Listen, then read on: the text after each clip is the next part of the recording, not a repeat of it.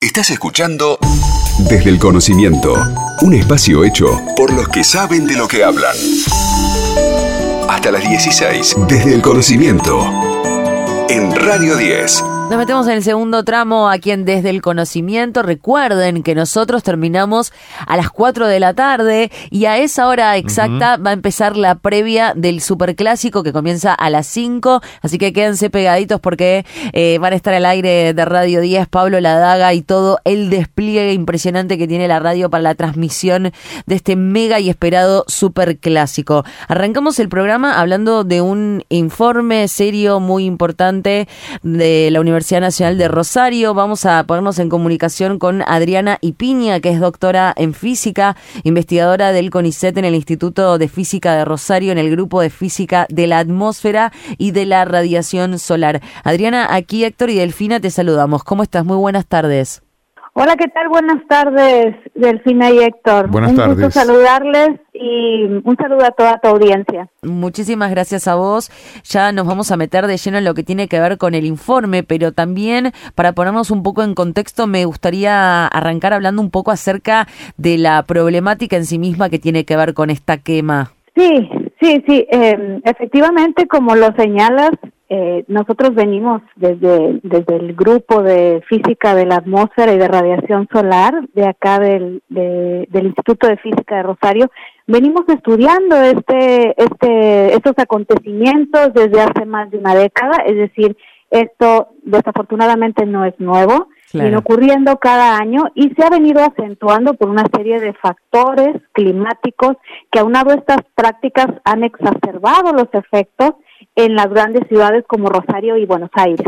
¿Y cómo comienza esta situación? Es decir, eh, si tenemos que apuntar a descubrir por dónde viene la cuestión, eh, más allá de lo que después efectivamente pudieron descubrir con estas investigaciones, el problema ocurre por el humo que se desprende de estas quemas.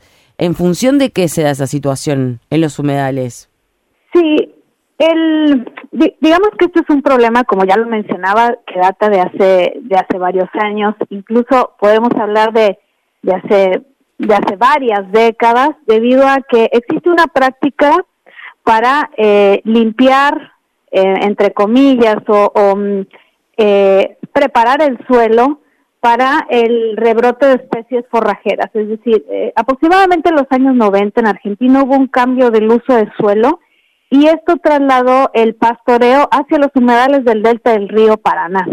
Ahí es donde estas prácticas comienzan a, a- a crecer y a propagarse por toda esa, e- esa zona y empiezan a haber eh, quemas aunado a las sequías que se han venido presentando en los últimos años.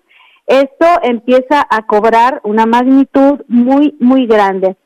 Eh, aunado a que existen eh, estas condiciones meteorológicas y, y la circulación de los vientos empieza a cambiar un poco en la región, esta contaminación empieza a ser arrastrada hacia las grandes ciudades, elevando por mucho los niveles de contaminación que se recomienda para mantener una buena salud en las ciudades. Es decir, eh, existen recomendaciones internacionales como la de la Organización Mundial de la Salud, Salud, la cual establece un umbral que permitiría a la población mantener una buena calidad del aire.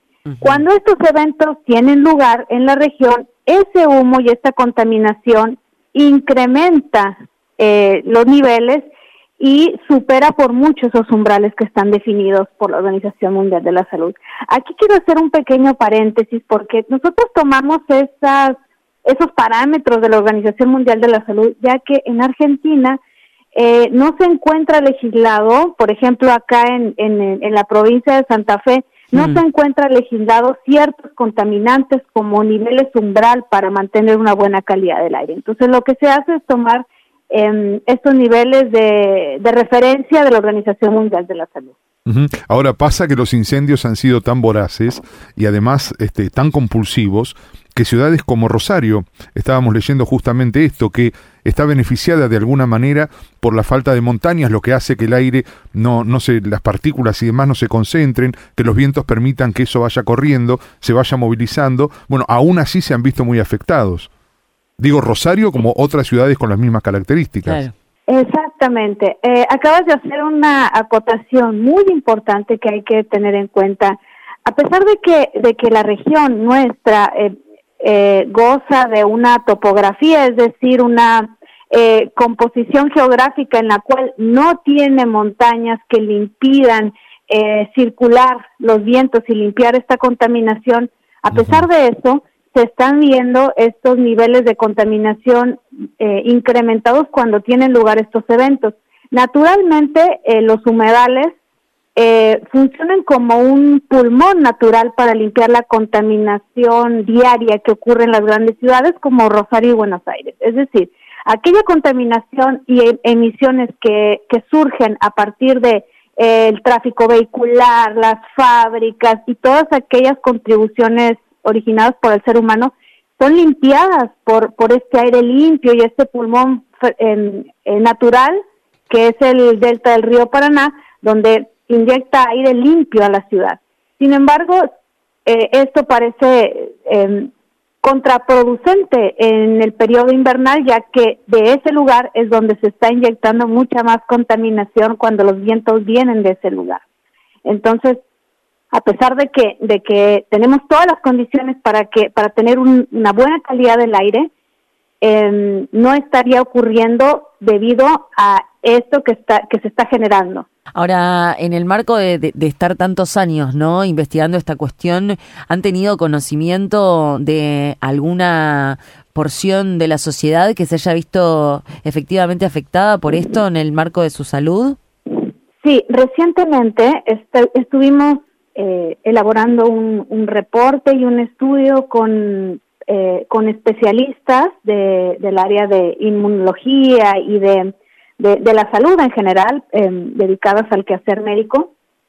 Y em, existen también algunas referencias de la Organización Mundial de la Salud para las cuales nos permite estimar cuál va a ser el impacto en la salud. Es decir, nosotros estamos viendo ya eh, algunas personas lo pueden sentir, aquellas que tienen enfermedades respiratorias como asma, eh, eh EPOC o algunas enfermedades respiratorias pueden ser un poco más sensibles y tener reacciones inmediatas cuando, cuando suceden estos eventos. Pero hay otra parte eh, que, que, tiene que ver con un impacto de mayor alcance, como incluso el cáncer o, o aquellas em, enfermedades que pueden ser exacerbadas a lo largo del tiempo y que para esas se tienen estimadores y pueden incluso llegar a afectar en la, en la mortalidad de las personas en un largo plazo. En ese sentido estamos también haciendo estudios para tratar de concientizar cuál es el impacto a largo plazo que van a tener estas partículas o estos gases contaminantes que están llegando a las ciudades y efectivamente estamos viendo que, que mm, diariamente cuando ocurran estos eventos pueden llegar a tener impactos eh, importantes en la mortalidad de las personas a largo plazo. ¿Han tenido la posibilidad de compartir esta información, digamos, dentro de alguna secretaría, dentro de algún ministerio, para que estén en conocimiento de lo que está sucediendo y ver la posibilidad de poder resolverlo de alguna forma? Sí, em, tenemos, tenemos contacto con algunas em, asociaciones y entidades gubernamentales que se han acercado, con quienes hemos compartido algunos de los resultados que tenemos. Y, y si bien eh, han tratado de, implementar medidas para, para eh, frenar estos acontecimientos, incluso acá en, en, en, Rosario, desde la Universidad Nacional de Rosario se habilitó un número para atender eh, emergencias relacionadas a la quema eh, de pastizales y al humo emanado de estos. Y algunas personas han, bueno, eh, dado cuenta de, de los efectos que han sentido como de alguna manera para contabilizar esto que, tiene un impacto inmediato. Cuando tengas el teléfono, Adriana, si es que no te lo acordás en este momento, te pedimos que nos lo acerques, así nosotros lo podemos compartir aquí en el aire desde el conocimiento en Radio 10 y te agradecemos muchísimo tu tiempo y esta comunicación y por supuesto por tu trabajo también. Muchísimas gracias a ustedes por el interés y por abrir este tipo de espacios para informar a, a la población. Adiós. Adiós, un abrazo grande.